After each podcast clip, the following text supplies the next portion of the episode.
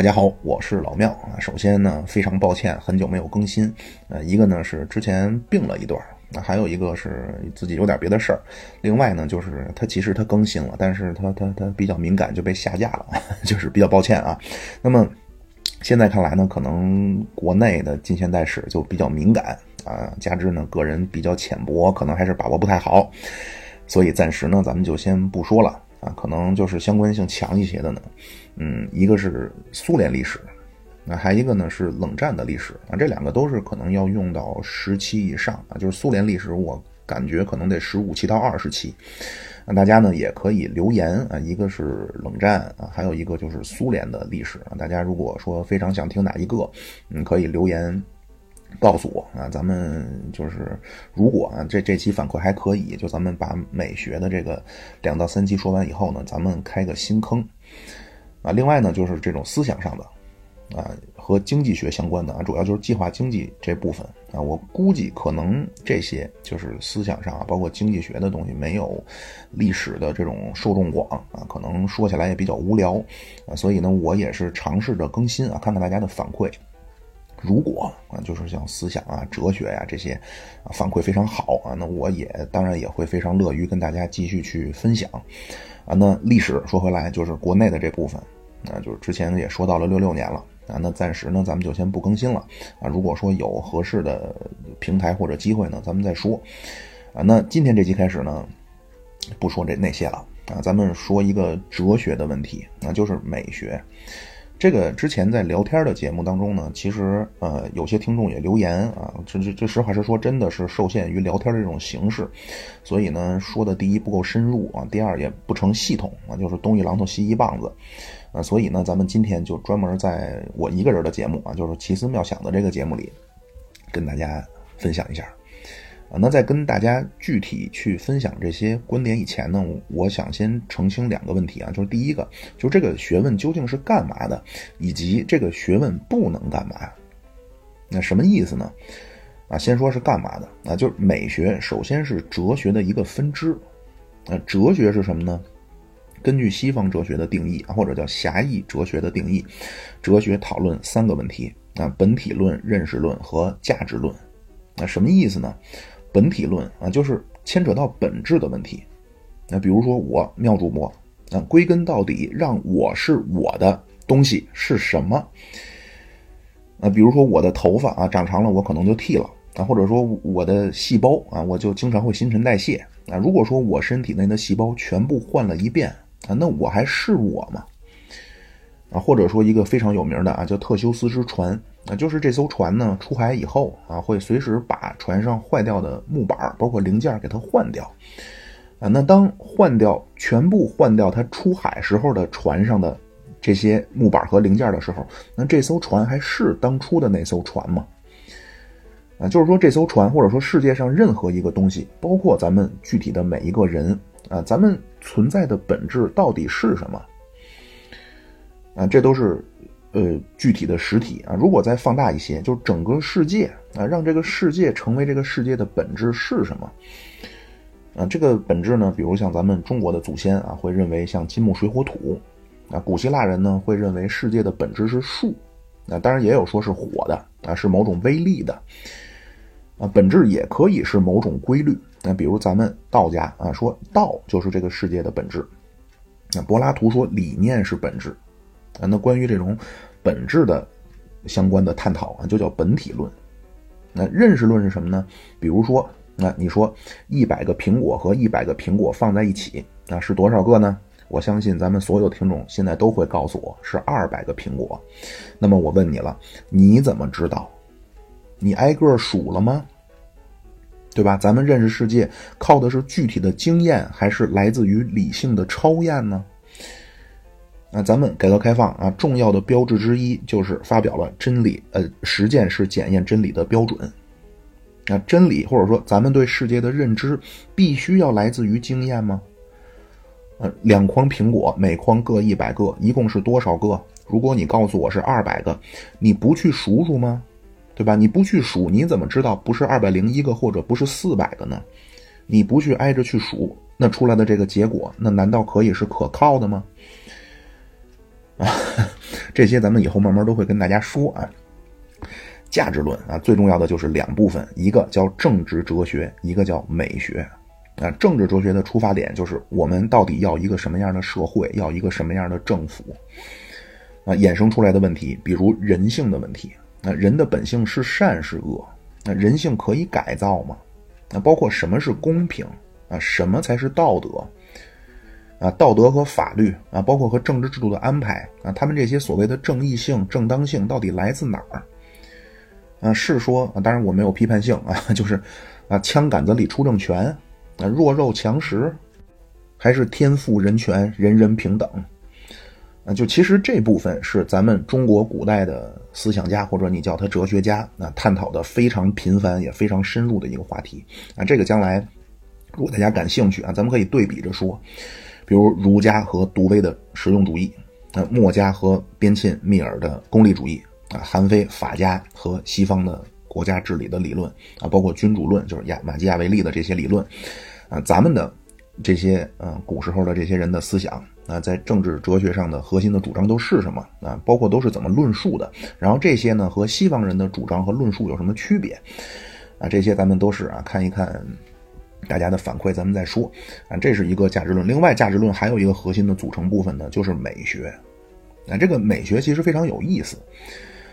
啊，大概呢可以分成呃两部分啊。第一部分呢，包括古希腊美学、中世纪美学、呃英国经验主义、呃法国启蒙运动的这种美学，包括德国古典主义美学啊。当然这些也都大家不用刻意的去记啊，就是这些时间段啊，大概就是从公元前呃五六百年一直到十八世纪啊，这些探讨的呢呃话题，比如说啊有没有一个客观的东西，它就是美。如果有，那符合这个特征的就是美的事物啊，或者叫美的作品啊。包括如果存在一个叫美的概念啊，那么就简单了啊，就是美的东西，那么一定就是符合这个概念的啊。就是什么意思呢？比如说啊，这个自然数啊，就是叫自然数，就叫零以上的正整数啊。所以咱们判断这个是不是自然数很简单，就是看它是不是零以上的正整数啊。如果是零点四，那就不是。不是自然数啊，因为它不是整数啊，或者说小于零的啊，负五，那它也不是自然数啊。或者说啊，还有一种啊，就认为美完全是主观的，完全是随机的啊，完全是这种个人的一种感受啊，这个叫美的相对性或者相对主义，就是我觉得这个美啊，你觉得这个不美，那这是一个话题。另外还包括啊，咱们人类的审美的能力到底来自什么？啊，这个东西适合做几何一样的理性的分析吗？啊，还是说和比如咱们被火烫到了一下，觉得很烫啊，和这个审美是这种感官上的刺激？那这些讨论呢，从古希腊开始，一直到十八世纪，啊，严格意义上说，美学作为一个学科的成立啊，这个其实非常晚啊。这个人叫鲍姆加通，啊，他是比康德略早。那鲍姆加通呢，真正提出美学应该单独作为一个学问拿出来研究，而且他也说了，美学就是哲学的一部分啊，并且属于低级认识论。但是他没有想到啊，就是他这个刚刚提出四十年啊，康德就把古典主义美学的问题给终结了。啊，在康德以后，大家基本就不去讨论什么美是主观客观，包括审美的这些问题了啊，因为康德把这些，呃，就是传统美学关注这些问题给给说透了啊。那康德以后，那美学的讨论呢，基本上就转变成了艺术哲学啊。比如传统古典美学啊，会纠结的问题，那单眼皮好看还是双眼皮好看呢？还是说这个东西，呃，不存在什么好不好看啊？那康德以后啊，从黑格尔开始就只说艺术了。那所谓艺术，第一个条件必须是人为的。那如果是纯自然产出的，那包括对这些东西的口味偏好都不说了。那比如鸟叫是不是好听啊？啊，榴莲好不好吃啊？啊，这些呢，从康德以后就不在美学的讨论范围以内了啊，因为美学以后啊，在康德以后就变成。讨论艺术的这些相关话题了，啊，黑格尔自己就说啊，黑格尔最重要的一个美学的作品叫《美学演讲录》，啊，他说实际上我接下来要讨论的应该叫艺术哲学，啊，但是呢，因为传统的叫法，所以呢，这个还是叫美学，啊，《美学演讲录》。从黑格尔一直到二十世纪啊，包括杜威啊，都非常明确，艺术第一个条件必须是人为的一个啊，咱们就是如果用相声讲话，必须是人为的一块活啊，得是个 work 啊。那从康德以后，那讨论艺术一般就是咱们说分为五大类啊：绘画、音乐、呃、雕塑、文学、呃、建筑。那比如说什么是好的艺术？那包括怎么去欣赏这些艺术。啊，艺术创作该不该有价值观？啊，比如咱们啊，鸠山啊，什么山田小队长啊，这些人呢，咱们看啊，塑造出来的形象都是丑陋的啊，甚至滑稽的啊，很残忍的。啊，同样这些人的结果啊，是不是他们都必须不得好死？就是艺术作品该不该有道德立场？啊，或者另外大家平时能接触到的一些话题啊，比如郭德纲的相声。啊，这个在广义上呢，那肯定也是属于艺术，啊，属于喜剧。那么该怎么评判？那喜剧怎么评判？那是不是说啊，让人哈哈一笑，笑了就是好的喜剧？那喜剧的好坏啊，是不是咱们就按笑不笑来划分啊？还是有其他的分类？或者说都笑了，那么内部还能不能分？啊，滑稽，呃，幽默啊，黑色幽默啊，可以分成这么三类。啊，还比如啊，咱们看一个剧或者看一幅画。啊，很多人判断的标准啊，像不像？啊，电视剧啊，《三国演义》啊，鲍国安老师演的好啊，演曹操演的好，因为他像啊；唐国强演毛主席演的好啊，因为神似啊。就是艺术作品到底要不要像啊？或者说，就算它要像，它到底要像什么啊？另外一个就关于这个艺术这部分，就是技术啊。郎朗钢琴弹得好是因为什么啊？是不是因为仅仅因为他的技术啊？或者说？技术在艺术当中到底扮演一个什么样的角色？那这是所谓的艺术哲学啊。当然，除了艺术哲学以外，二十世纪呢，这个广义上的美学呢，也开始和其他的一些领域出现交叉啊，比如心理学啊，比如社会学啊。弗洛伊德就涉及了美学的讨论啊。咱也都知道，弗洛伊德是属于心理学的啊。大概就是这样，这就是美学到底是讨论什么的？那美学不能干什么？或者说，大家了解了很多美学的理论以后啊，那是在什么地方是不可能有所收获的？啊，第一，就算了解再多的美学理论啊，咱们也不可能直接去提高自己的审美趣味。那比如说日常穿衣服啊，绝不是说你了解了康德啊，了解了海德格尔，了解了亚里士多德啊，了解了康德的美学理论，你就会穿衣服了，你就能够成为小红书的穿搭博主了。啊，或者说你了解了他们的美学理论，你突然一下就能欣赏贝多芬，能欣赏巴赫了？那不可能。而且呢，据说啊，康德的审美趣味就非常差。啊，当然很多思想家、哲学家呢都有非常良好的艺术表现，比如尼采，比如恩格斯啊，都写过钢琴曲啊，而且我也听过，都还可以。啊，但是呢，就是也大家不要指望着通过了解美学的理论来直接提高自己的审美趣味。那第二就是美学和这些，比如像伟大作品的创作背景，包括这些伟大的艺术家的人生啊，美学和这些都没关系。啊，那门学问叫艺术史。第三啊，美学也不能提高咱们的创作技巧。那比如说啊，作曲上对位法、配器法。不是说你了解了美学的理论呢，你就突然一下会作曲，能写出交响乐来了。啊，就其实不光是美学，所有的哲学其实都没用啊，或者叫都没有直接的作用。啊，哲学不是一个学以致用的。啊，哲学对于我个人来说，最大的作用是提升自己思维模型的。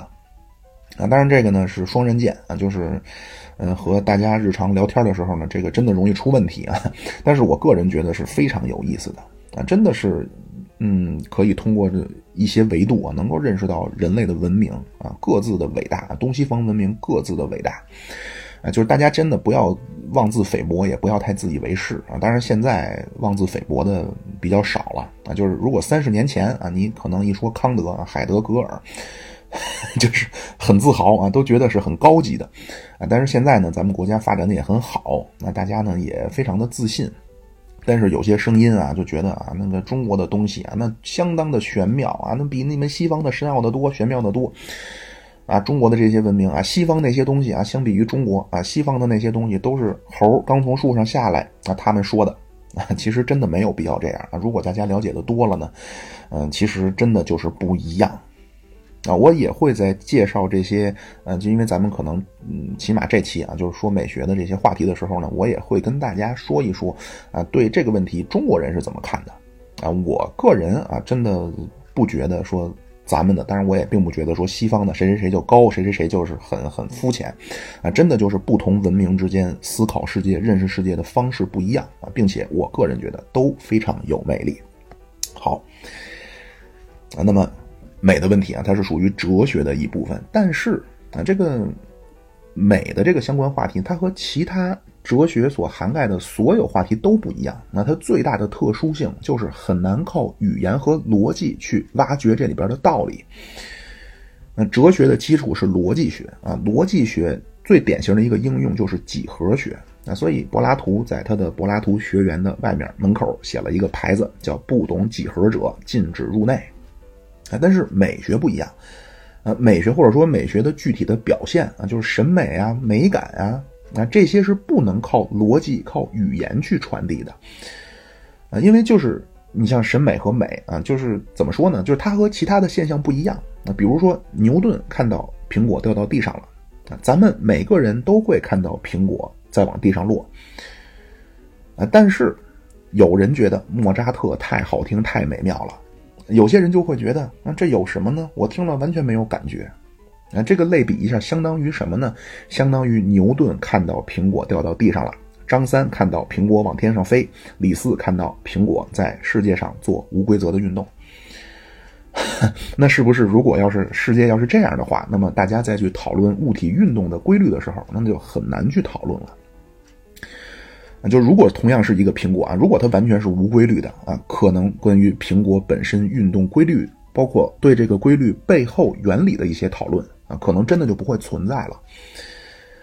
啊，但是美学呢，一方面是这样，但是另一方面呢，美学又不完全是这样啊。你说它没有规律吧，似乎又存在着某些规律。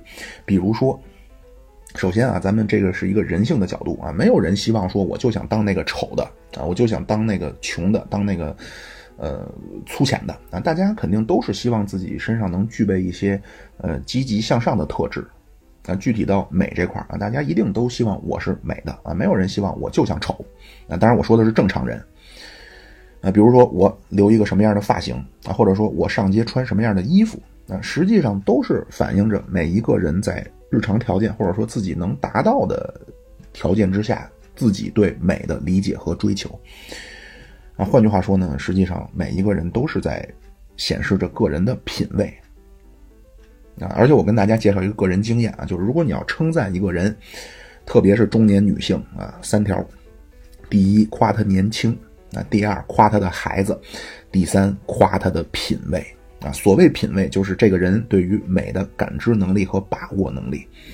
啊，比如说大家啊，有单身的朋友想要和心仪的对象啊，当然还没有确立男女关系啊，你想去约他啊，想去约他出去去逛商场，我个人的经验。啊，你跟他说啊，你跟我去啊，我想买件衣服，帮我挑一挑。我相信你的品味啊，不管你是男是女，就是你的另一半，不管你的另一半是男是女，你这么一说啊，通常来说他都会非常开心的跟你去啊。称赞品味，男女都适用啊。但是如果你不小心啊，你说，哎呀，你的品味好像比较差，那完了，那那你这地上的祸你不惹，你专惹天上的祸。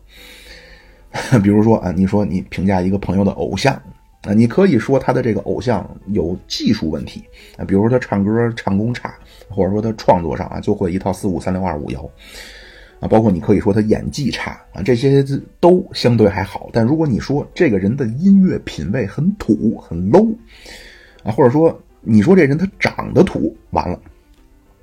所以说呢，就是这个品味呢。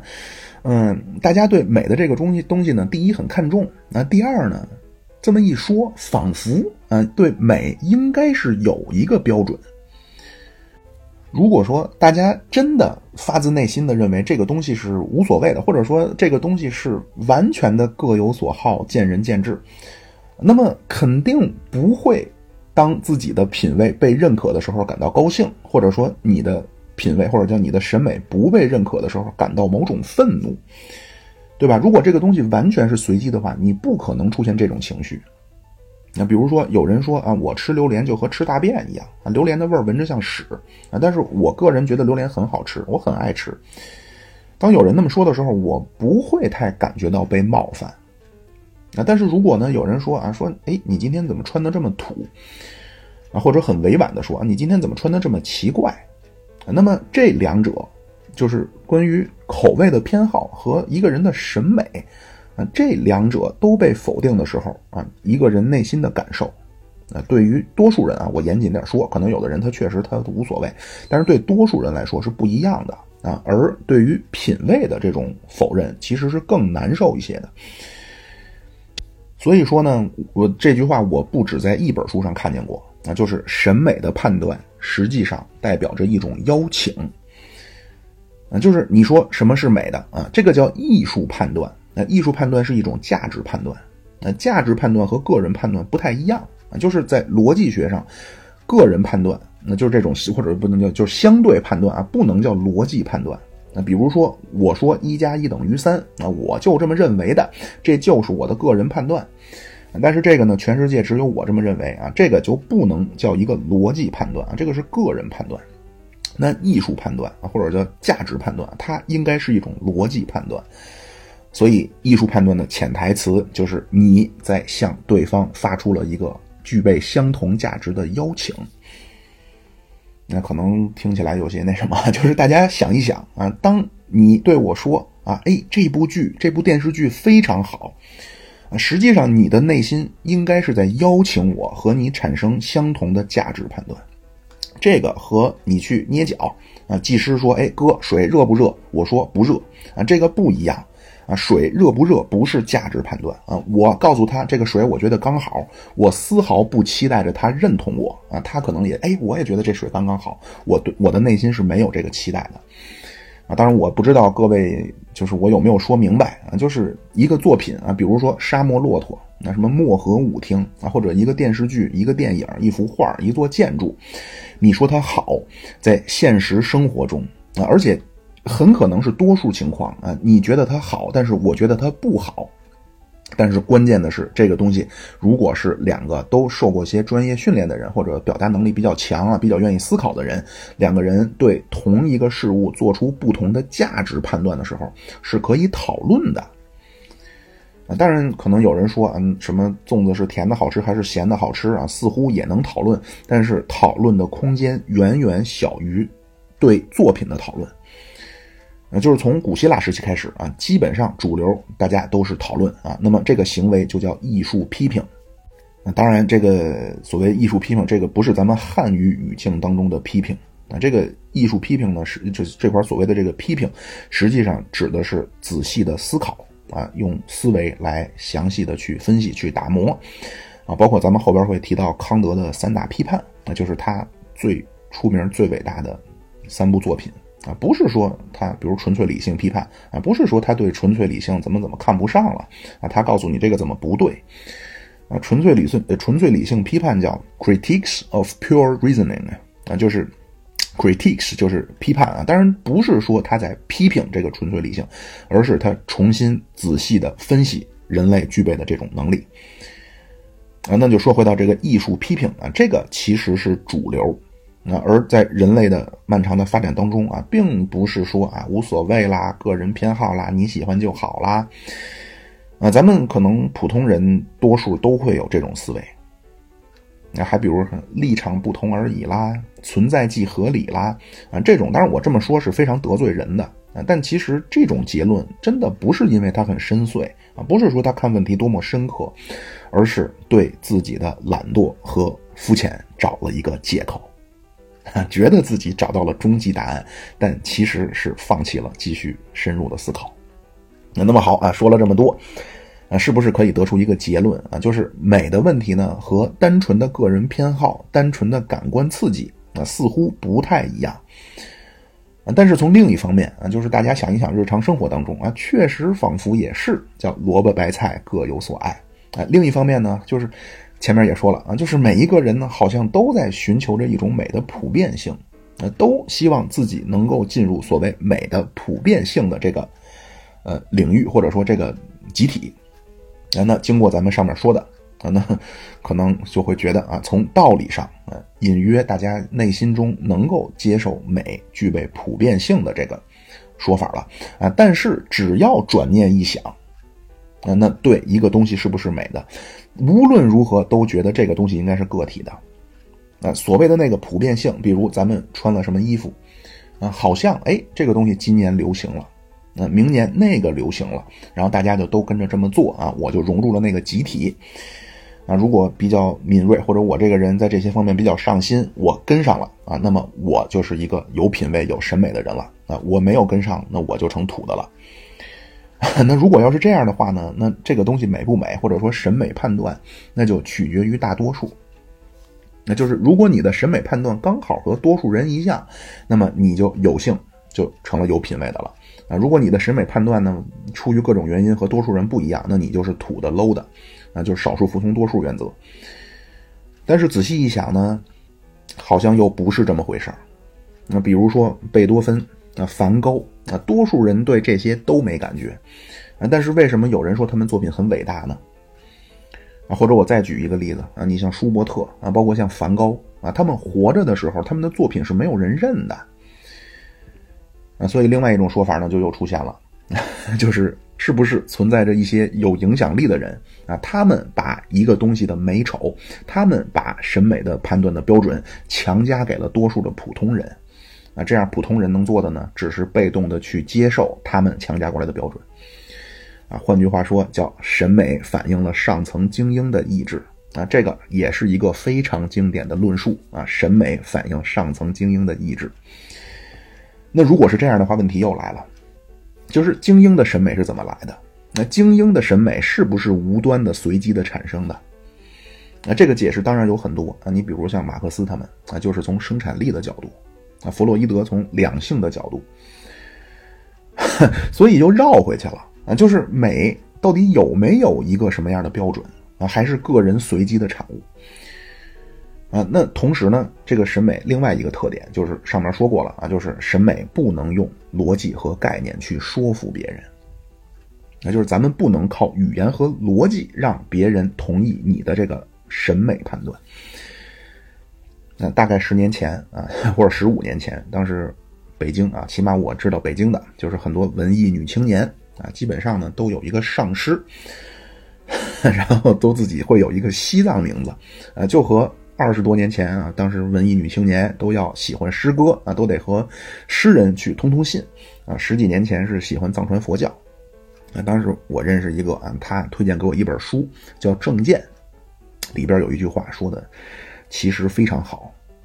啊，原话我忘了，大概的意思就是人类的语言和逻辑在某些时刻是非常无力、非常有局限性的。啊，我当时一看到这句话，马上我就明白了。啊，因为我喜欢音乐，而且是古典音乐。那经过我无数次的尝试，我发现，想把音乐推广出去这件事儿，啊，和讲历史不一样。啊，比如说，我想论述一下，我为什么觉得毛主席在中华文明当中扮演着非常伟大的角色。啊，我可以给大家讲，那你接受不接受没关系，但是我可以把我的理由说出来，但是我不可能，我通过我的语言告诉我身边的好朋友，我告诉他莫扎特怎么怎么好啊，这个做不到。啊，所以美的问题一直探讨了两千多年啊，从古希腊开始啊，一直到康德，康德终于最终把什么是美，什么是审美这些东西给说清楚了啊。那么康德以后呢，就不再纠结这个话题了。美或者叫美学的主流的探讨就变成艺术哲学了啊！那今天咱们就先说这部分啊，就是从古希腊一直到康德，都是怎么说的？啊，其实最早啊，就是人类探讨美的思考，特别是这种成系统的思考，那就是古希腊啊。其实中国古代也有，那比如子夏那问孔子。啊，美目盼兮，巧笑倩兮。那就是说这个女孩的这个 漂亮的样子啊，但是一下就跳到了道德感和社会礼法的关系了。啊，包括老子啊，天下之美之为美，斯恶也。那就是恶呀，就是意思就是大家都知道这个东西好看，是因为有难看的存在。啊，当然这个呢是为了传达就是道家这种所谓相对性的这么一个哲学系统。啊，就是咱们其实是没有对于美是什么的成系统的思考的。啊，咱们有名的典论啊，《文心雕龙》啊，也不是单纯美学的探讨啊，而且时间比古希腊晚七八百年。那古希腊呢，最早提出这个美学问题的呢是毕达哥拉斯啊，而且这些人就是包括西方的，也包括咱们中国的，他们的理论呢都能够成为一个系统。那什么叫成为一个系统？就是他这套系统可以解释他们讨论过的全部现象。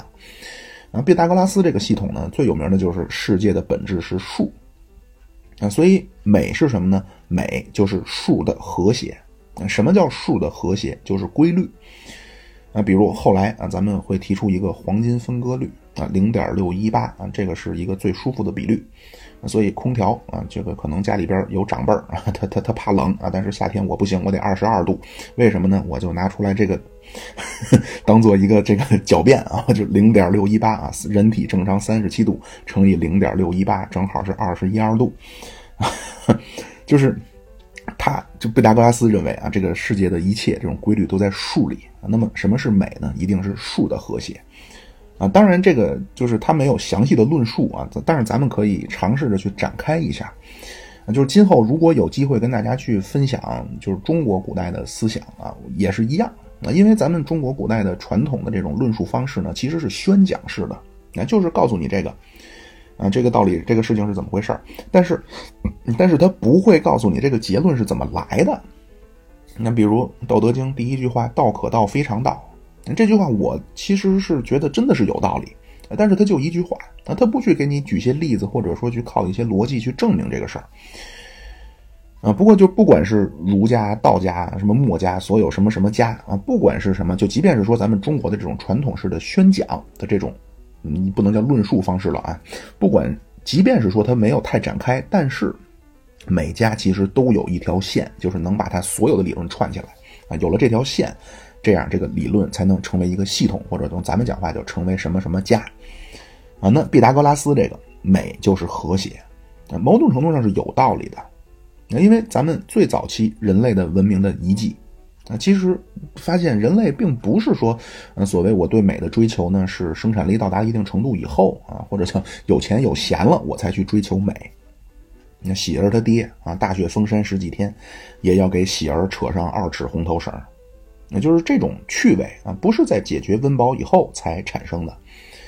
那咱们古人石器时代啊，就知道在石斧上刻上花纹那就是其实这个大家想一想，你在斧子上刻花纹，对用这个斧子没有任何帮助啊，但是还是要刻。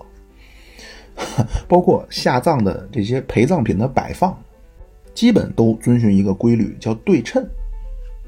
啊，当然这个其实也是咱们儒家的一个基本观点啊，就是儒家理想当中教育出来的这个人叫君子啊。这个君子呢，不光你要有才能，那你要有非常高尚的品德，同样你必须要有艺术修养啊，或者换句话说，生活当中必须得讲究那。在儒家那儿，内心的修养和外表的光鲜亮丽是统一的啊，或者说就是内在的美的反应就是你外在的美。那孟子叫充实之谓美，就是你这个人内心如果是充实的，你对外展现出来的一定是美的。啊，但是墨家相反啊，墨家说你们儒家那些强调外在美，其实正是为了掩盖你们内心的腐朽。啊，所以孟子就说墨家是禽兽。他说你作为一个人，你没有艺术情操啊，然后搞那个什么兼相爱别相恶，那你跟动物没有区别。啊，当然，这个这个兼爱呢，这到底是怎么回事这是另外的话题啊。就 说回到毕达哥拉斯，他说美是规律啊，美是和谐啊。这个的问题啊，第一，那似乎还是没有解释，或者叫说的不够具体。那比如什么是规律？那具体，比如说像重复是不是算规律？啊，等距是不是算规律？啊，如果是这样的话呢，那在古典主义时期的这些艺术作品啊，是可以解释的。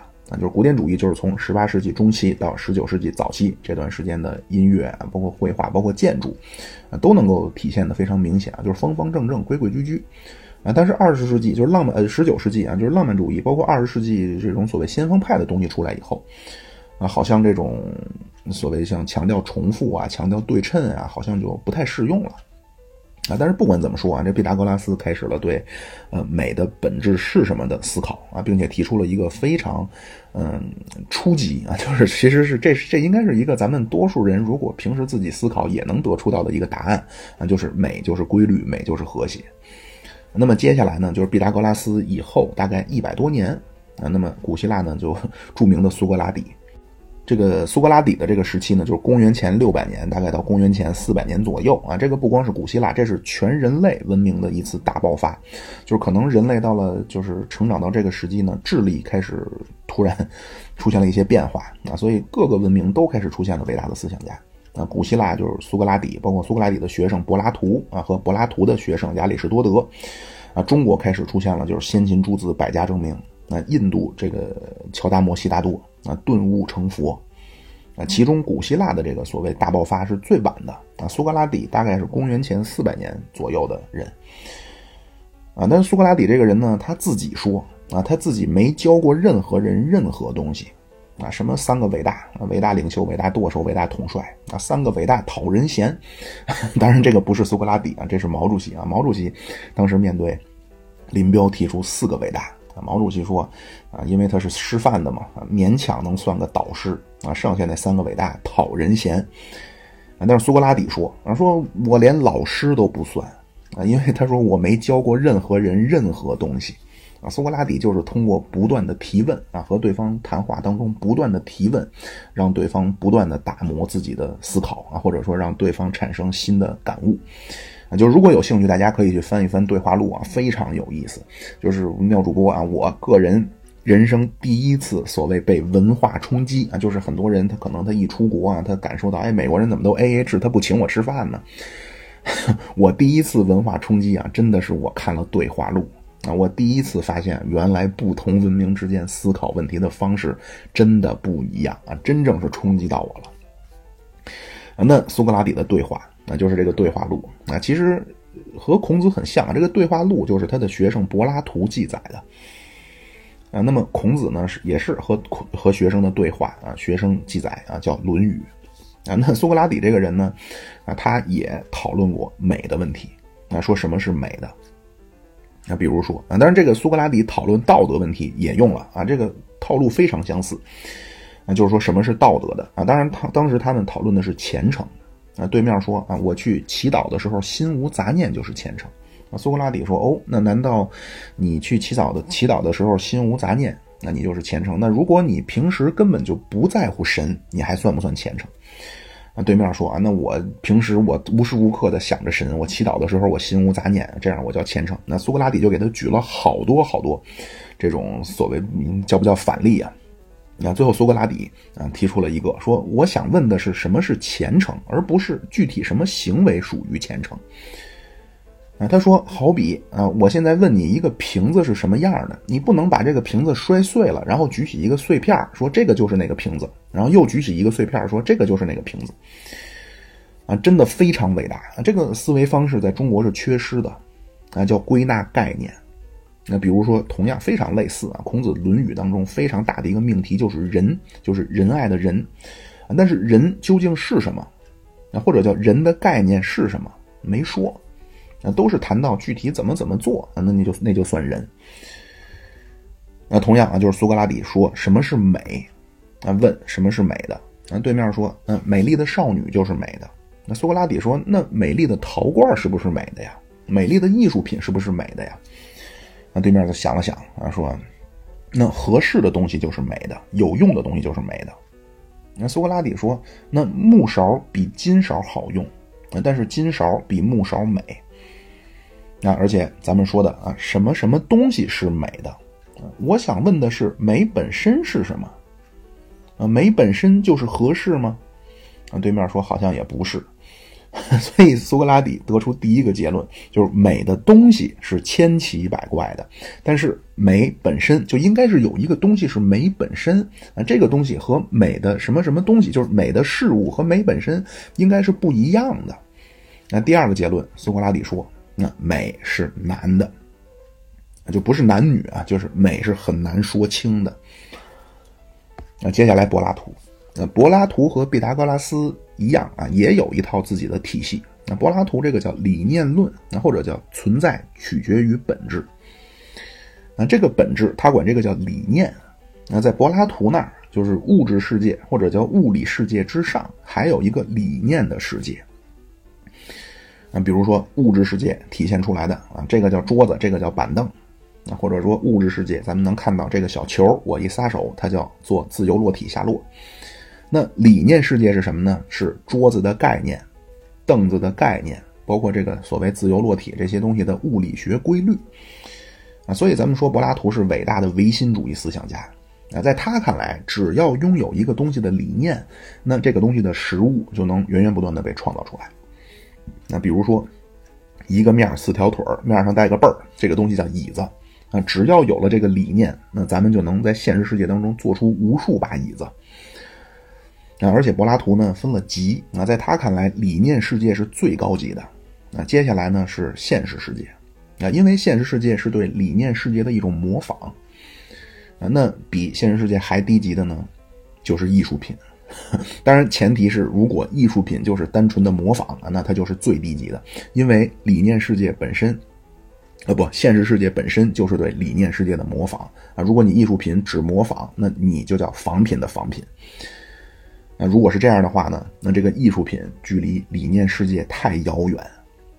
那所以柏拉图说到荷马啊，就是那荷马史诗啊，诗人啊，柏拉图很有名一句话，叫“诗人应当被赶出理想国”。那另外，柏拉图不喜欢艺术，还有一个原因就是柏拉图觉得艺术是感性的爆发。那他觉得感性比理性，呃，理性比感性高级啊，所以艺术不行啊。他管这个艺术创作的这个状态叫迷狂，就是一个人只有进入迷狂状态才能去创造艺术。那么这个迷狂状态呢，要完全的丧失理性啊，所以不行。啊，就是从这个角度来说啊，柏拉图是对的啊，因为艺术确实有非理性的一面。啊，咱们后面如果说尼采啊，尼采就说艺术必须是酒神和太阳神同时上身。啊，什么意思啊？就是太阳神是讲究形式、讲究对称、讲究分析的。那酒神要释放、要奔放啊，必须摆脱理性。那而且根据柏拉图的说法呢，就是艺术作品如果要高级，必须不能像，那或者说你不能去像现实。就是现实世界当中某个具体的东西啊，应该是像那个理念当中的。那比如说咱们北京天安门啊，毛主席像，我也看过很多毛主席的相片啊，就天安门的那张毛主席像，它绝不像毛主席的这些照片的当中的哪张，或者说毛主席在具体哪年哪天哪哪哪个时候的毛主席，绝对不是啊。但是那张画能放在那儿，充分说明他的这种艺术高度嘛。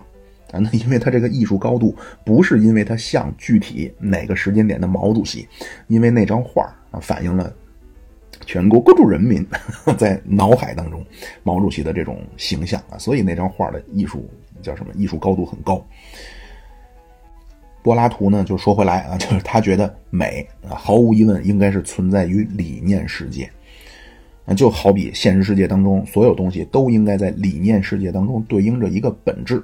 啊，美这个东西也一样，啊，现实世界只存在这个东西，它美不美？啊，但是呢，应该有一个什么什么样的存在呢？它叫美的理念。那既然是理念，那肯定是抽象的、普遍的、客观的。啊，那符合了这个理念的存在于现实世界当中的东西，那它就是美的。那如果是不符合这个所谓理念的，那那就当然是不美的。那么好，啊，那对于毕达哥拉斯提出的啊，包括咱们很多人都能够想到那个结论，叫美是规律，美是和谐。嗯，如果说不和谐就不美，不规律就不美。啊，那么首先用后来康德批评亚里士多德的话啊，叫正确但无用的废话。啊，就毕达哥拉斯说那个美是规律，那么可能咱们去延展一下啊，规律是什么？啊，或者说具体它它指的是什么？啊，那比如说对称是不是一种规律？重复是不是一种规律？那么是不是可以说不对称的、不重复的，就是不美的？啊，这个似乎和咱们就是 常识的判断不太一样。那柏拉图呢，就比毕达哥拉斯更进了一步。啊，他肯定就是这有一个，肯定是有一个东西叫美。啊，那具体的现实世界的东西美不美呢？要看它符不符合理念世界当中的那个美的特性。但是这个理念世界的美，肯定不仅仅单单是像什么规律啊、和谐啊这么简单。那这是柏拉图，啊，接下来就是柏拉图的学生亚里士多德，啊，这个咱们暂时先按下不表啊，因为亚里士多德最伟大的美学著作叫诗学，那诗歌的诗啊，虽然叫诗学，但其实探讨的就是艺术哲学啊，包括诗歌，包括戏剧啊，悲剧、喜剧。那比如说，人为什么要看悲剧？你说你看喜剧，你多少还能理解，对吧？你郭德纲说啊，哈哈一笑，听相声，哈哈一笑，把欠人钱的事给忘了。但是人为什么要看悲剧？啊，哭的鼻涕眼泪的啊，你是不是就就找虐？亚里士多德说啊，说艺术的作用是净化心灵和宣泄情绪啊，他管这个东西叫卡塔西斯。那这个和咱们又不一样了啊，咱们就儒家是强调艺术的这种生活的。啊，就提出这种怎么说呢？就是所谓礼乐呀，就这个乐就是乐嘛，就是音乐的乐，那不是也是快乐的乐嘛？啊，礼乐制度就说这个乐或者叫乐，是一种让人产生愉悦的总体的东西啊，包括音乐、舞蹈、什么书法等等这些，只要能让人产生愉悦都算。那这个东西是干嘛的呢？不是用来腐化你的。啊，在儒家这儿啊，这个东西啊，当然这种他说这个礼乐或者叫乐呀，它不是低级趣味啊。你看他的这些所谓艺术这些形式啊，都是很高级的。在儒家这儿，这个艺术是拿来滋养人，就或者怎么说呢，就是人类的高级生命情感的。嗯，就因为在儒家看来呢，人有四端啊，叫是非之心、恻隐之心、羞恶之心、辞让之心。就只要你是个人，你内心当中一定有这四端，就这四颗种子。那明朝王阳明在赣南，那碰到山贼啊，他劝人家当好人，那给人家讲啊，治良知啊，王阳明那套啊。山贼说：“你你别闹了啊，我们脑袋别裤腰带啊，伸手五指令，拳手就要命啊。我们都是茅房拉屎脸朝外的主，我们没什么良知。你你还跟我这说良知，你还说我们也能当圣人？”王阳明说：“你这么说就不对了，大哥，你不了解你自己啊，良知就在你身上，你怎么你就没良知？”然后。王阳明说：“啊，说你要不信，我给你找出来。”啊，山贼说：“嗯，那你找，你看，你你找他在哪儿？”那王阳明说：“那能不能先把外衣脱了？啊，就一件一件让这人脱衣裳啊，最后剩一小裤衩了。”啊，山贼不脱了啊，说：“你你开什么玩笑？我的良知难道在我裤裆里吗？”王阳明说：“你看，你自己说你什么都不在乎了，其实你知道礼义廉耻啊，你有良知啊。”啊，就是在儒家看来，这些东西是人和动物的区别啊。西方人强调人和动物区别是强调理性，那儒家认为，人和动物区别是人具备这种高级生命情感，啊，这种东西每个人都有，只要你还是个人，呃，所以咱们就是在儒家这套系统看来呢，要做的就是不断的给这几些给这些种子去灌溉、去浇水，啊，最终儒家的这个理想叫六艺神州尽舜尧。所以儒家一整套的这种制度设计啊，完全是为了教化民心啊。咱们看儒家的这些官员啊，就考核他那个咱叫什么呀？嗯，科举制度嗯，没有说要考你什么经济学吧，没有考你企业管理吧，对吧？首先你必须是一个道德模范啊。为什么呢？因为你要去滋养这些普通百姓，或者叫教化民心。啊，那么去滋养这些高级生命情感的其中一个重要渠道就是艺术。啊，咱们中国人或者叫儒家啊，真的不认为艺术是拿来宣泄的。啊，在咱们这边，艺术本身是承载高级生命情感的容器。啊，对于咱们普通人来说呢，要做的就是进去体会。啊，那体会什么呢？对于多数人来说，不是去体会当中的技术。啊，什么齐白石怎么用的墨，郎朗用的什么指法？对于儒家来说，啊，艺术对于绝大多数人就是体会当中的境界，啊，就是境界这个词儿，古代也有，但不是咱们现在用的这个意思。啊，咱们现在说到的这个境界，指你的个人的精神修养。啊，这个是王国维在《人间词话》啊拿出境界这个词，重新用，就是怎么说呢？给它冠以了这些方面的含义。啊，就是艺术是承载人类高级生命情感的容器啊，咱们是去滋养啊，就是进去去体会这种高级生命，或者叫为重新唤醒这种高级生命情感的啊。当然，这个不是四书五经里的论述啊，这个是就是前面我所提到的每一套理论，或者它能够叫成为一家之言啊，它一定是有一个系统。这个就是我从儒家的系统当中提炼出来的关于艺术的道理啊，有没有点道理哈？就是，当然有点跑偏啊。就是亚里士多德最大的贡献其实是艺术哲学啊，这个咱们暂时先不说，回头咱们，嗯，说完了黑格尔以后啊，可以再翻回头啊。就是将来如果咱们说这个政治哲学啊，也是啊，要先说完了边沁和密尔的功利主义啊，然后说康德的义务论，然后再翻回头说亚里士多德的目的论啊。就总之呢，就是古希腊美学。或者叫在古希腊人看来啊，就是他们做出最大的贡献，就是提出美和美的东西不是一回事儿。那而且呢，美应该是一种独特的存在。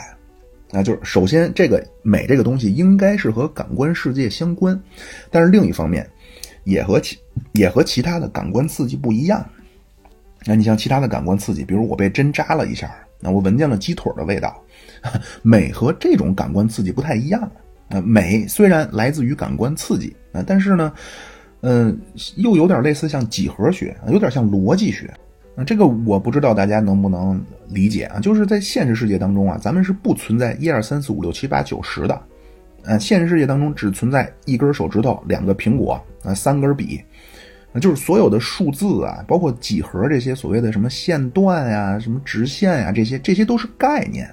啊，这些东西都是，当然这是根据古希腊人的说法，都是存在于一个理念世界当中，这不是存在于咱们现实世界当中的。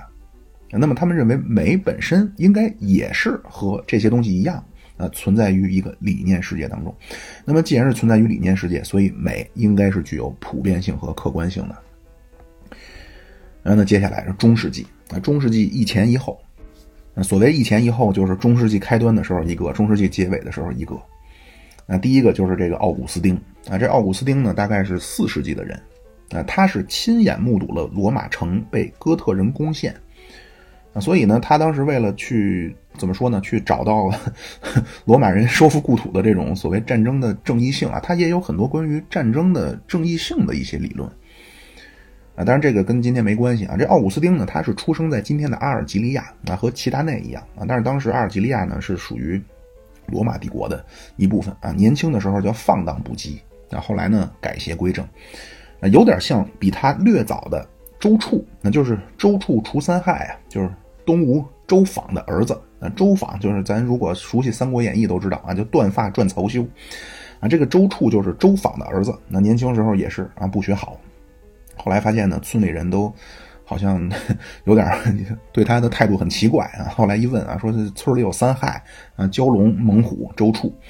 啊，后来呢，周处了解以后啊，痛改前非，奋发图强啊，成了一个正面人物。啊，这奥古斯丁也是啊，年轻的时候呢，也是到处掐切糕、抢馅饼。那结果据他自己所说啊，他是三十二岁的时候，在一个莫名的声音的指这这不是说具体一个人啊，他就是说脑海当中莫名出现了一个声音。啊，让他去看一本书啊，这本书就是圣经。结果一发不可收拾，这奥古斯丁成了非常虔诚的基督教徒。那他写了一个叫《忏悔录》啊，这欧洲两本忏悔录非常有名，一个是奥古斯丁的，一个是卢梭的啊。卢梭咱后边说。那这奥古斯丁呢，因为他成了虔诚的教徒啊，所以呢，在探讨美的问题的时候，他就说美源于上帝。然后接下来的了不得了。因为美源于上帝，所以上帝的美是最高层次的美。那所以这个非常厉害啊！奥古斯丁说，美分等级啊。当然，他在当时怎么分的这个不那么重要啊。但是我也不是很，因为咱也不是基督徒，咱也不懂。就根据他的说法啊，上帝的美最高级啊，接下来是精神的美。那比如高尚的情操、高尚的道德，也包括艺术。啊，再接下来的就是实质的，就是物质的美啊，就是咱们平时用的东西，比如这碗烧的挺美啊。但就是其实很多时候呢，真的这个一个人的伟大不在于说他把这个问题给出了一个完美的答案啊，而是他仅仅给出了一个方向啊，或者说简简单单就是提出了这个问题的存在啊，就是咱们禅宗啊，指月之指啊，就是问啊，月亮在哪儿呢？那师傅拿手一指，月亮在那儿呢。嗯，绝不是说月亮在师傅的手尖上，啊，就是沿着这个方向你去看，啊，就是今天咱们是能够看到人类三千多年的思想的精华，当然很容易呢，你去批判前人提出的东西啊，但是他们的伟大，真的就是因为他们提出了一个对问题思考的一个方向，啊，这奥古斯丁，奥古斯丁还有一个观点，就和古希腊时候比较像，奥古斯丁说美本身是什么说不太清啊，但是美的事物应该是具备一些共同点，那比如整齐，比如和谐，比如对称。呃，所以呢，如果这个东西是丑的，那就说明他们对这些特质应该是有所缺失。啊，就是美本身还应该是存在一个绝对的概念啊，那这个东西美不美，就看它和概念当中的特质是不是符合。那这个就和柏拉图那套差不多。啊，那奥古斯丁之后，就是奥古斯丁，咱说了中世纪的开端啊，那中世纪的末期又出现了一个伟大的人啊，叫托马斯阿奎那。呃，也是这个托马斯阿奎那也有关于战争正义论的一些说法，啊，但是还是咱们今天不说，啊，咱们这个这个说他的美学啊，这托马斯阿奎那是一个非常虔诚的基督教徒，这当然毫无疑问了，在当时，十四岁那不勒斯大学啊，然后就去巴黎大学的神学院去深造，啊，他的地位高的不得了，叫中世纪的神学之王，那这个托马斯阿奎那一生禁欲，啊，有一次一个少女。那可能是觉得这个人很伟大啊，就 企图啊利用男同志某些方面的薄弱性啊，打算造成继承事实。结果没有想到，托马斯阿奎纳那面对赤身裸体、投怀送抱的妙龄少女，啊，毫不犹豫地举起了一根烧红的烙铁，呃，把女孩赶走。后来康德也是。那后来咱们就是说康德啊，大家就会知道啊，这康德是非常反对这所谓生物性啊，很反对这种所谓本能啊，人不能被这些本能所拿捏啊。结果学生恶作剧啊，康德就被学生 和一个酷似上官云珠的少女 反锁在小黑屋里啊。那康德呢就没有进入考验，这个回头可以再说啊。那么。托马斯·阿奎那呢，就和古希腊，包括和奥古斯丁就不太一样啊。你像柏拉图，他们就认为美是能够让你产生感官刺激啊，但是美是存在于理念世界。托马斯·阿奎那说：“说美本身啊，就是一个通过感官让人愉快的东西啊，而且它就存在于感官世界里，那和什么所谓的理性世界无关。”那这个将来咱可以再展开啊，就是西方从古希腊沿袭下来的，就是所谓二分法，就是感性和理性啊。这个某些时刻是有问题的啊，最终是杜威把这个完全推翻，那某种程度上进入了咱们儒家的轨道啊。杜威后来来中国演讲啊，当时蔡元培这些听完了以后，啊，评价就是：哎呦，这个杜威啊，真的就是孔子的观点。咱说回来，这个阿奎那。那这阿奎那的贡献呢，就是美学方面啊，还有一个就是提出了一个美和善的关系。你看，比如之前咱们说《对话录》里说，啊，其实《对话录》里边谈美，一上来谈的是美德。啊，今天咱们也一样啊，就是美，其实在不同的呃语言或者文化或者仅就是我所了解到的语言当中的这些表达，就是美其实还有一层意思，就是善。那你比如说咱们。呃，常说到美啊，都是一方面是通过像听觉、视觉啊作为载体啊，比如这个音乐很美，这个画很美啊，这个人身材很美啊。但是呢，另外一层意思，你比如说最美乡村女教师啊，这个美是和善相关的啊。那么这个善呢，就不是一个简单的通过感官上能够产生判断的东西。那不是说这个最美山村女教师她是浓眉大眼啊，美人痣。就是说，它最美，实际上对它的一种道德上的判断。那么在它之前啊，实际上美和善就是都是拿来一起去去说的。那么阿奎那呢，发展了啊，他说善是什么？善是符合某些人的愿望。那这个和古希腊不一样啊，您柏拉图那儿啊，善就是理性。那一个人如果作恶，那说明他理性缺失。啊，亚里士多德的善啊，叫符合存在的本质目的啊，就目的论。那后来，功利主义、边沁，嗯，斯图尔特·密尔，他们说啊，什么叫善啊？就是多数人的利益的最大化。啊，康德说善叫普适性加绝对命令。啊，就是这些，当然这肯定听不太明白。就是如果大家感兴趣，我真的可以分享啊。托马斯·阿奎那就说啊，说善是能符合某些人的愿望的。啊，其实相对类似功利主义啊。那他说美，美是什么呢？美是能让人产生愉悦的。啊，所以美呢是善的一部分。就能明白吧？就是美的事物能够让人愉悦啊，美是能够让人产生愉悦的愿望的，所以美在这个角度来说是善的一部分。那他是这托马斯·阿奎那是把美和善真正区分开谈了啊，并且谈到了他们的关系是一种包含关系啊，就是美是善的一部分。啊，另外呢，他也和奥古斯丁一样啊，他说啊，通过对这些呃美的事物的一些分析啊，看来美应该具备一些要素啊，他归纳了三个，第一个叫完善，那第二个叫和谐，第三个叫鲜明。这个呢，就是所谓叫美的秩序性啊，这个当然这部分呢，实际上和柏拉图还是一脉相承。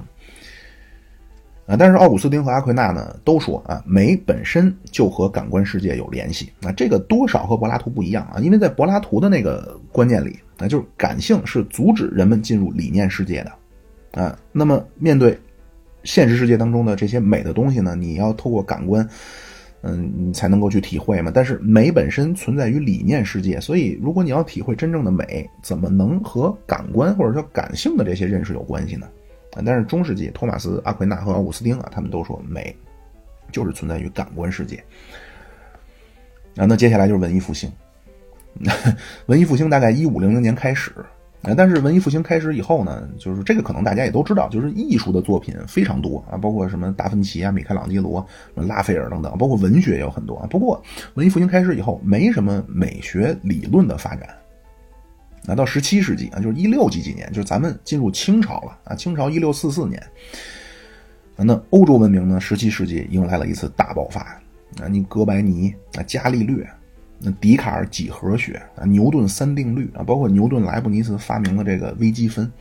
那英国开始就是成立东印度公司啊，开始探索东方，开始搞殖民啊。包括在北美啊，英国也是从十七世纪开始在北美去去去。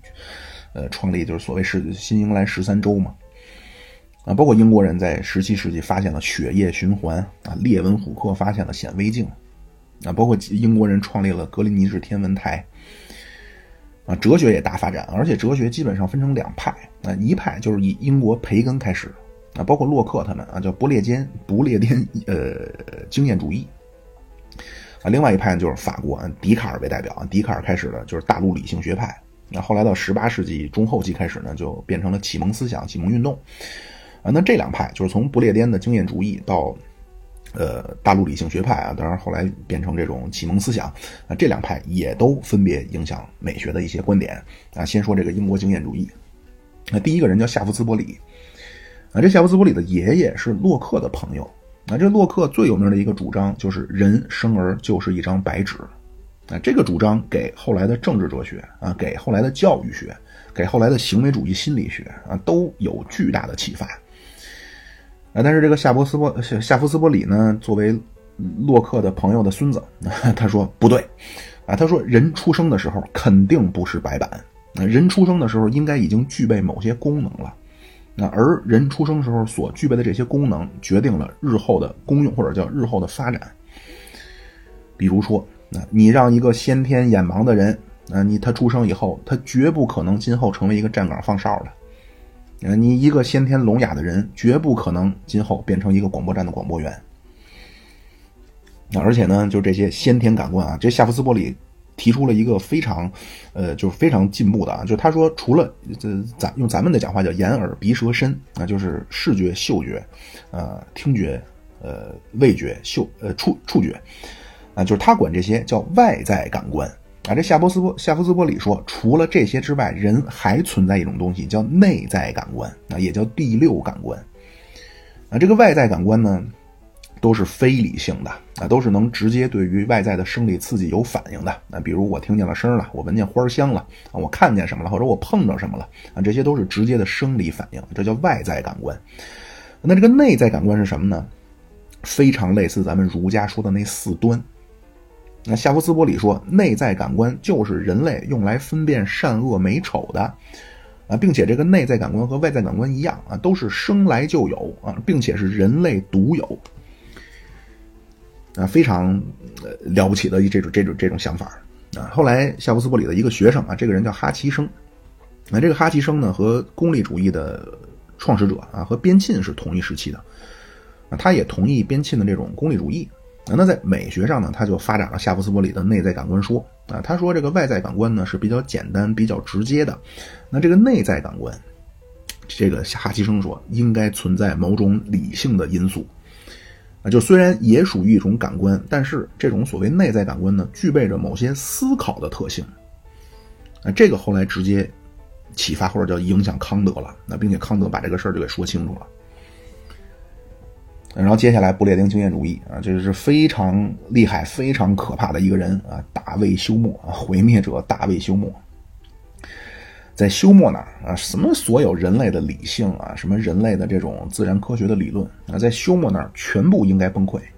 那所以我前面说叫毁灭者大卫休谟，这是我起的。啊，这个的背景就是从文艺复兴以来，啊，除了艺术啊，另外一个非常蓬勃发展的就是自然科学，啊，叫人类要为自然界立法。啊，但是这个休谟呢说啊，你们这些渺小的人类啊，不要太猖狂啊！你们凭什么说现象 A 和现象 B 有关联呢？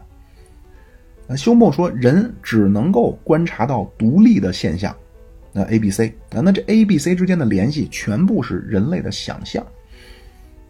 什么意思？啊，比如说我把一壶水放在火上烧啊，然后这个水这壶水开了。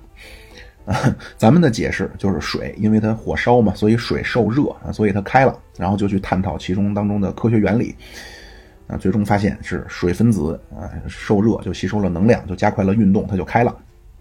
啊，休谟说这全部都是人类凭空的想象啊，他就问了，他说你凭什么说水开是因为它受热了？啊，他说人只能观测到独立的现象，什么意思？就是你只能够知道这个水开了和这个水在火上被加热。那你凭什么就能推导出来说，因为它呃叫什么？因为它开了，呃，因为它被加热，所以它开了。那休谟说，这种所谓因果关系完全是人自己凭空的想象。那那可能有人说了，啊，说我这么烧一万次了，每次都开。啊，实践是检验真理的唯一标准。那休谟说，你你再烧，你看它还开不开？啊，那边烧又开了。他说好，就算你再开它一万次，第一，我能不能？告诉你，你下次烧它就有可能不开。那第二，就算你这么烧烧开了一万次，你凭什么说它俩有因果关系？有没有可能是你没有发现一些其他的因素导致这个水开了？所以有人呢就说，那你要这么说，你你你你别喝开水了，你别做水了。那休谟说，我作为一个人，我该该喝水，我该做水还是得做水。但是我作为一个哲学家，我就得提出这些问题。那这是一个对因果关系啊，就是所谓对这种相关性啊完全否定。那另外一个呢，休谟说啊，说我可以知道我看到的天是蓝的啊，我就管这个天叫蓝的。但是我怎么能知道你看到的天的这个所谓的颜色也和我看到的天的颜色是一样的啊？并且咱们凭什么说这个蓝色那就是同一个东西？那包括我怎么能证明这个天本身就是蓝的？我只能知道我看见它是蓝的。你怎么能说它本身就是蓝的？那怎么证明呢？没法证明。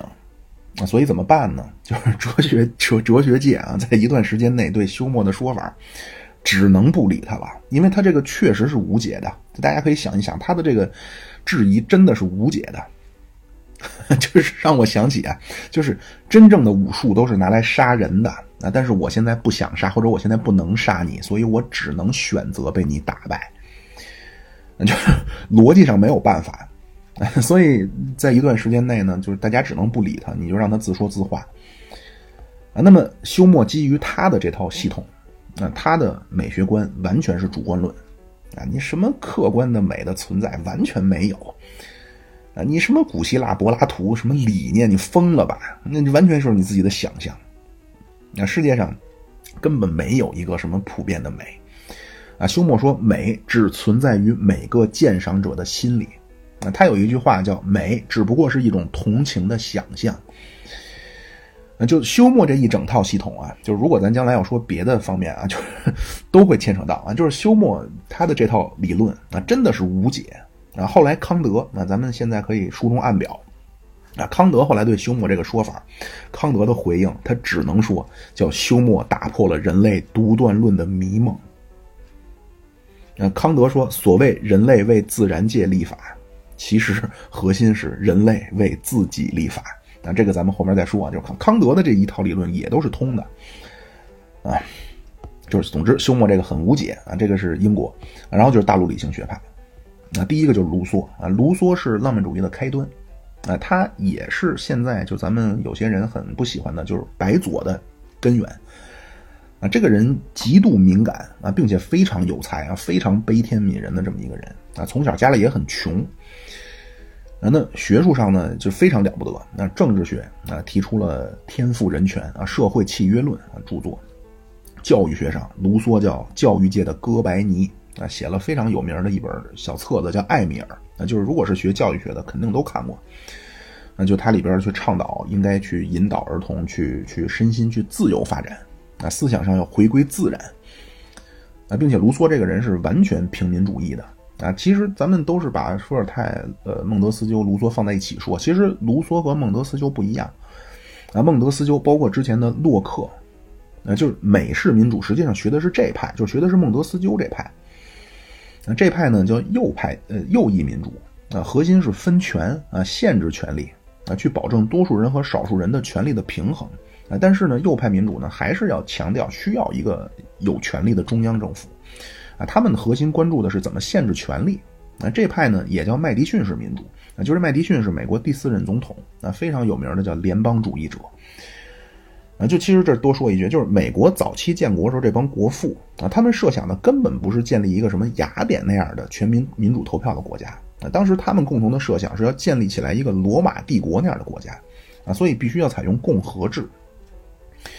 啊，美国建国三大支柱啊，共和制、新教和公民教育。啊，但是卢梭不一样啊，卢梭是完全的要平民主义，啊，所以他希望每一个人的人格，包括每一个人的意见都要被尊重，啊，非常拒绝这种精英主义啊。他就卢梭呀，他他这派叫左派民主啊，就他是要求凡事要人人投票，呃，立法就是议会啊，就立法权必须高于行政和司法之上，啊，因为司法和行政。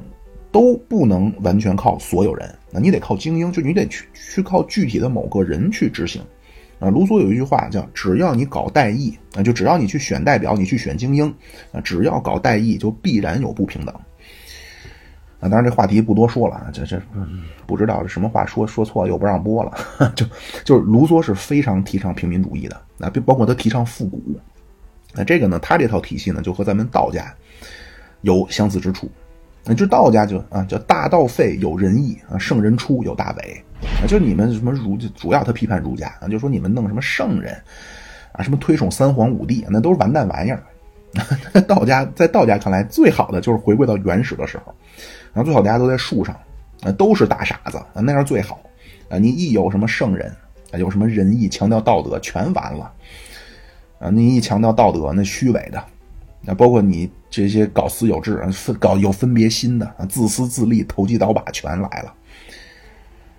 啊，就是咱们道家这个，就咱们可以管这个叫愚民政策啊。就咱们道家这愚民政策和后来法家不一样。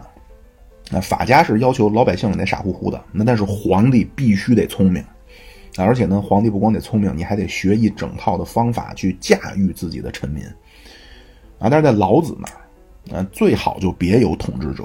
啊，如果必须得有一个呢，你他最好也是傻乎乎的啊，叫上如标之，民如野鹿，啊，就是就算有个领导啊，也就是个象征性的啊，最好什么事儿都别管啊，这样最好啊。用今天或者就要用这个昂格鲁萨克逊他们的话说，叫小政府啊，小政府就是最好的政府啊，并且呢，这道家啊，就你不要去追求什么聪明，追求什么智慧啊，去提倡什么道德啊，因为在老子那儿啊，就是简单的说，老子的。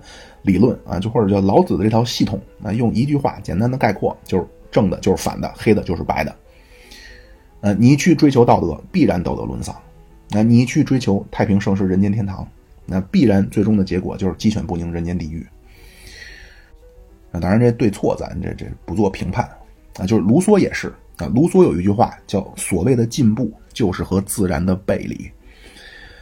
那伏尔泰说呀，他说我看了卢梭给我写的信啊，简直让我产生了去地上爬行的冲动，啊，就是要回归原始啊，回归质朴啊。那么在卢梭的这套体系或者说他的这套思维之下，美是什么呢？啊，肯定就不能是那些强调装饰啊，什么你强调人为的对称啊，什么呃人为创造的这些规律啊，肯定都不好啊。卢梭说，美就是情感的自由表达。那这个就非常有庄子的意思啊，就是自由啊，想象啊，不要有那么多的功利心。啊，庄子和惠子辩论啊，惠子就说呀，说，哎，我昨天做了个梦，啊梦见我得到了一个巨大的一人大的大葫芦，啊，但是这个葫芦虽然很大，但是中间是空的啊，皮儿又薄啊，那什么都做不了啊。你说我想给它劈开盛水吧，太脆又太大啊。这个葫芦就和你庄子的学问一样啊，看着挺大，屁用没有。那庄子说，哎呀，说我多希望得到这么一个葫芦，啊，说你不知道拿它干什么，说明你是笨蛋。这个葫芦啊，我拿来绑在身上啊，抱着这个大葫芦去海里漂，那自由自在，多快乐，多好啊！那同样啊，就卢梭也是啊。卢梭说，你不要去关关注所谓美的理性因素啊，什么人为怎么去创造它啊。卢梭说，真正的美应该在自然性里啊，就是最简单、最自然的，往往才是最美的啊。就咱们前面刚才也说了，那个《道德经》啊，大音希声啊，大象无形，大风无雨，大器免成。啊，就是在咱们道家也认为啊，就是真正的美应该是不被加工的，啊，就是天地之美，那才是最让人震撼的。啊，就是某种程度上真的是有道理的。啊，另外呢，就是卢梭谈到审美啊，他和夏夫斯波里的这个内在感官论差不多啊。他说，对事物的美丑的判断呢，是人类先天具备的一种能力，但是啊，区别来了。就是，而且卢梭对审美的看法就和他的这个思维系统不太一样。那咱们前面说了，卢梭是一个非常有这种平民主义的这么一个大左派啊，但是卢梭的审美呢是非常精英主义的啊。卢梭说，嗯，这种审美的能力呢虽然是天生的啊，但是不是人人都有啊。不但不是人人都有，而且这种审美的能力只有极少数人才有。那所以呢，对于艺术啊，包括对美的评判的标准，只能交给他们。嗯，对不对呢？啊，或者说我怎么说呢？我换一个问法，就是包括卢梭的所谓这些说法啊，包括夏夫斯波里的啊，包括呃奥古斯丁、托马斯、阿奎那啊，包括古希腊的这些，嗯，我其实我在看到他们的时候，就如果说我有机会啊，去去当面质问一下啊，我就想问你凭什么这么说？啊，就是咱们传统的说法，就是西方人很强调理性啊，但是梁漱溟说了一个非常好。啊，他说西方人其实是用直觉在运用理性，啊，中国人是非常理性的在运用直觉。啊，就是这句话，大家也可以想一想啊，真的是有道理。就是你说你卢梭啊，你说只有少部分人能才具有审美能力，你做了什么样的实验呢？对吧？你是靠了定量研究，还是定性分析，还是怎么样？好像都没有。那从后来康德以后啊，其实这种就是哲学这种论证其实非常严密了啊。但是很多东西啊，你你说你是怎么来的？那就康德也说，好像是他说那个知识的分类啊，就亚里士多德当初这么分啊，我认为毫无疑问是正确的。哎，我就想说，怎么就毫无疑问了呢？啊，当然没关系啊，就是一方面呢，就就批判的看啊，有时候我也是就是。也不能叫激愤之词啊，就是情绪所致啊。就一方面可以去挑挑错，另一方面就是真的是啊，在当时就这些说法啊，联系到他们每一个人的本身的这些思维体系啊，真的是非常有意义、非常有启发性的。这如梭，然后接下来啊，这个另外一个启蒙运动时期非常伟大的思想家，谈论美学的就是狄德罗啊，百科全书派啊。为什么叫百科全书派呢？因为这个狄德罗呢，因为跟家里闹矛盾。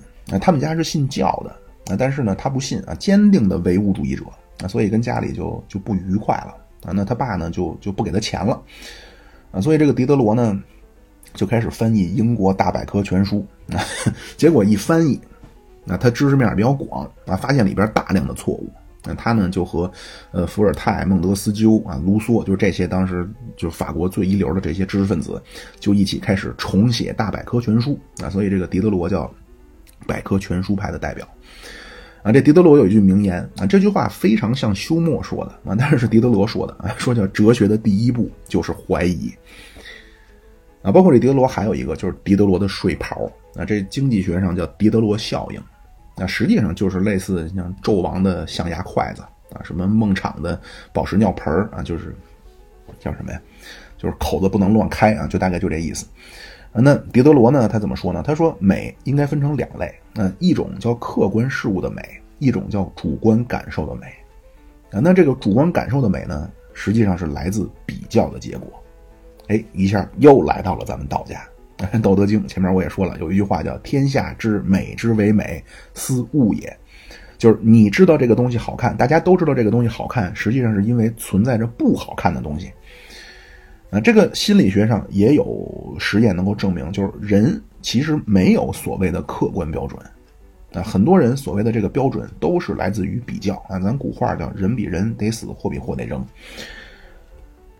当然，咱也不能就是说狄德罗的美学主张就是这种感性论、个体论，因为他这个理论虽然说他他是强调了比较性啊，但是他的这个理论的核心是什么？美是一种关系啊，这不是说你对美的感受是完全个体的、完全偶然的、完全没有规律的这种纯主观的东西啊，应该是存在于某种关系当中。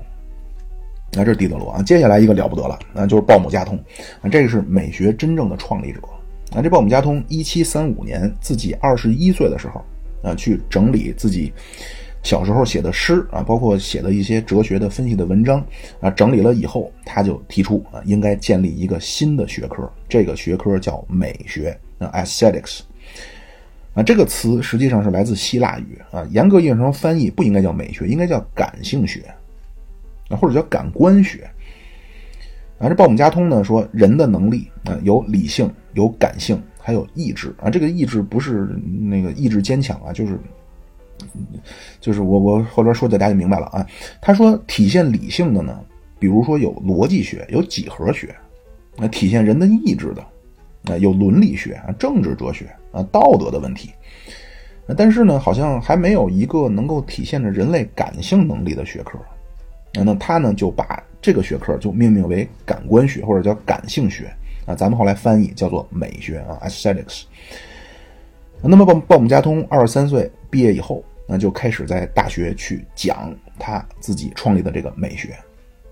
啊，那么到一七五零年啊，这一年还发生了一件大事儿啊，就是伟大的音乐家啊，巴洛克音乐的最高峰啊，甚至是整个西方古典音乐的最高峰，就是音乐之父塞巴斯蒂安·巴赫，一七五零年去世啊，巴洛克时期结束。那这一年，一七五零年，鲍姆加通把自己在法兰克福大学多年上课的讲义，那重新整理，那命名为美学出版了。那这样呢，美学就作为一个单独的学科就诞生了。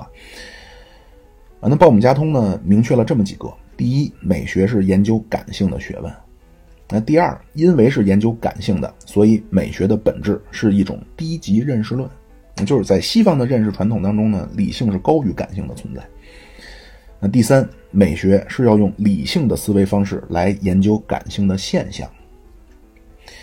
啊，但是呢，在美学正式成为一门学科以后，刚刚不到五十年啊，康德就是非常伟大的，就是古典主义哲学的巅峰。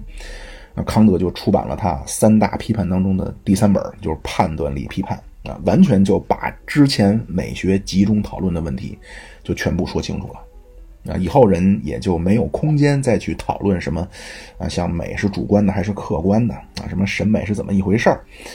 啊，在康德以后，基本上讨论的呢，非常主要的一部分就是艺术哲学了。啊，没时间了啊！这个我坦率讲，我是希望这个，本来我计划是把康德的也说完，是用一个小时，结果没有想到还没有说康德就一个半小时了。这个是我个人能力的问题啊，就有时候对自己的这个说话的内容的时间的长度的把握是有重大偏差。